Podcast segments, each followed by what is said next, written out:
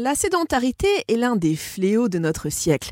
Nous marchons de moins en moins et adoptons souvent des postures néfastes à notre santé.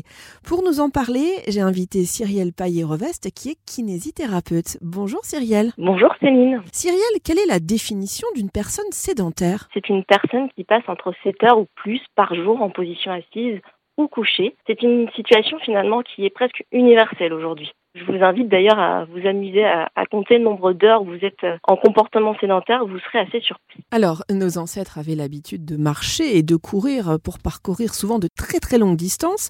Euh, hormis nos moyens de locomotion modernes, qu'est-ce qui fait qu'on a perdu aujourd'hui cette habitude de bouger, Cyrielle? Alors, comme vous le disiez, effectivement, nos anciens ancêtres euh, de la préhistoire parcouraient, il faut savoir, en moyenne 20 km par jour dans l'unique but de se nourrir. Aujourd'hui, l'homme moderne peine à accomplir ses 10 000 pas par jour quand c'est pas sa montre connectée qui lui rappelle. Alors cela, c'est lié finalement à nos prouesses technologiques qui ont bouleversé nos modes de vie avec la création de la télévision, de la révolution d'Internet, en passant par euh, le smartphone. Et du coup, euh, tout ça en fait que nous avons simplifié notre vie et nous l'avons automatisé. Aujourd'hui, plus besoin de marcher 20 euh, km pour se nourrir. En un seul clic, le livreur finalement est à votre porte. D'autant plus que depuis la pandémie du Covid, le comportement sédentaire s'est accéléré, depuis la mise en place du télétravail et donc par définition la réduction de nos déplacements. Cyrielle, est-ce qu'un enfant qui a été euh, élevé dans une famille qui n'est pas sédentaire a moins de risques de le devenir plus tard? Alors euh, la sphère euh, familiale a effectivement un rôle important dans l'éducation et le développement de l'enfant. Conditionner un enfant à avoir une bonne hygiène de vie, à avoir des activités physiques et des loisirs loin des écrans peuvent en fait réduire le risque de voir s'installer à l'âge adulte ce cercle vicieux d'inactivité physique et de sédentarité qui seront euh, le terreau de pathologies futures. Aujourd'hui en France, euh, seuls 5% des adultes auraient une activité physique suffisante pour être protectrice. Euh, L'ANSES préconise 30 minutes d'activité physique par jour sur 5 jours minimum, comme de la marche, du vélo ou de la natation. Il faut également ajouter une à deux séances de renforcement musculaire, d'après ce que j'ai lu. Je veux bien.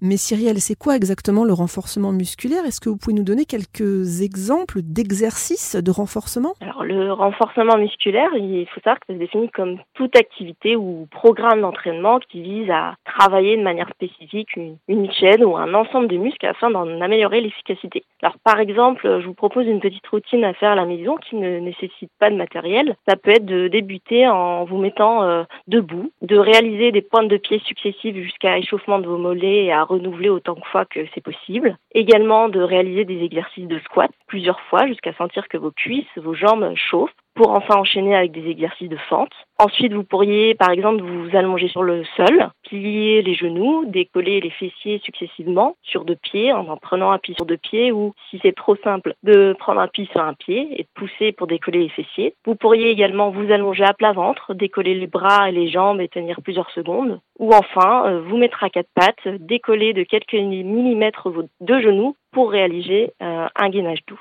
J'entends beaucoup de gens me dire, et je les comprends euh, très très bien, euh, j'aimerais bien faire 30 minutes de sport par jour, mais où trouver le temps entre le travail, la famille, les tâches ménagères, les enfants euh, Alors pour toutes ces personnes, est-ce que vous avez des petites astuces, Cyrielle, pour bouger efficacement au cours de la journée? Alors rappelons déjà que le sport, c'est qu'une forme d'activité physique et que les tâches ménagères, faire du jardinage, collage, c'est déjà considéré comme une activité physique. Euh, les astuces pour les personnes qui n'ont pas le temps, ce serait de, finalement d'intégrer dans le quotidien euh, des petits mouvements de mobilité et non pas de vous rajouter une contrainte supplémentaire. Je m'explique, lorsque vous êtes au travail, bah, ce serait de vous rendre de manière active, soit à vélo, en marchant, de vous garer un peu plus loin pour rendre au travail, de bannir l'ascenseur, de plutôt utiliser les escaliers, de faire des pauses actives et éventuellement, lors de votre pause du midi, d'aller marcher. Pour ce qui est de la sphère euh, familiale, de proposer des activités hors des écrans, pourquoi pas proposer à l'ensemble de la famille des petits temps de mobilité ludique de faire des exercices tous ensemble avec vos enfants. Et enfin, de terminer en, proposant bah, à toutes les personnes qui n'ont pas le temps, bah, ce serait finalement de vous imposer des petits objectifs accessibles dans la semaine, de vous bloquer un ou deux créneaux de 10 à 15 minutes euh, sur votre agenda et de vous installer une routine de mobilité. En moyenne, combien de temps doit-on bouger par jour pour lutter efficacement contre la sédentarité, Cyrielle? Alors en France, les recommandations à un grand public euh, sont de pratiquer au moins 30 minutes d'activité physique pour lutter contre euh, un manque d'activité physique. Sauf que contre la sédentarité, finalement, ce n'est pas suffisant. Il faudrait espérer compenser 8 heures de comportement sédentaire. Il faudrait faire 60 à 75 minutes d'activité physique par jour. Donc, ce qui est beaucoup plus que les recommandations grand public.